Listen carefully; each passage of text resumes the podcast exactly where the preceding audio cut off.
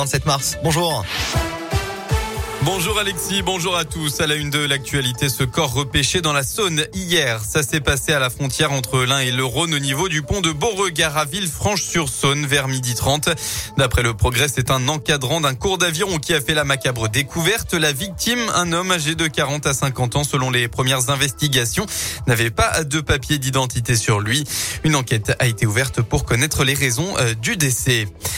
À l'initiative du collectif de lutte contre les extrêmes droites du Puy-de-Dôme, près de 200 personnes se sont réunies hier après-midi, place de la Victoire à Clermont-Ferrand. Vers 16h, le cortège a pris la direction de la place de Jaude sans débordement. D'après Raphaël Arnaud, le porte-parole national de la Jeune Garde, plusieurs dizaines de militants d'extrême droite auraient tout de même attaqué des manifestants après la fin de la mobilisation.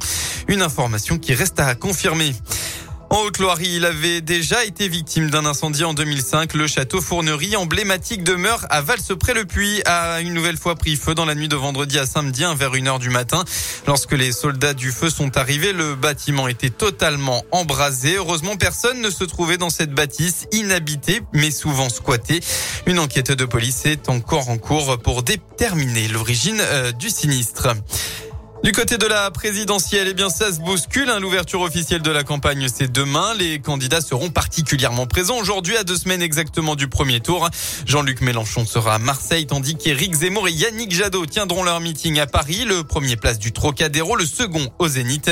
Hier, Jean Lassalle a fait une rapide escale dans le Rhône et sera dans l'un demain. De son côté, Philippe Poutou était présent à Clermont-Ferrand. À l'étranger, le président américain Joe Biden a violemment attaqué Vladimir Poutine hier pendant son déplacement en Pologne à Varsovie. Il a traité le président russe de boucher et a jugé qu'il ne pouvait pas rester au pouvoir après son invasion de l'Ukraine.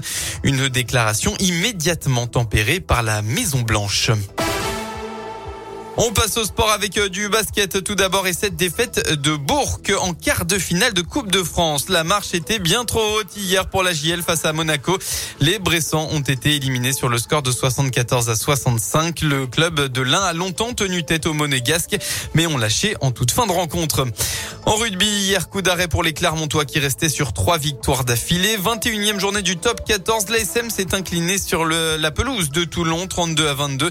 Les Auvergnats sont à 10 défaites sur 11 en déplacement cette saison. Et eh bien enfin, un mois après l'or olympique, Gabriela Papadakis et Guillaume Cizeron ont été sacrés champions du monde de danse sur glace pour la cinquième fois de leur carrière hier à Montpellier.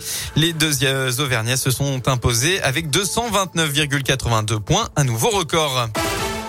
La météo dans la région est bien comme prévu, hein, c'est euh, pas de changement par rapport à hier. Et côté Mercure, ça augmente, il fera entre 18 et 20 degrés.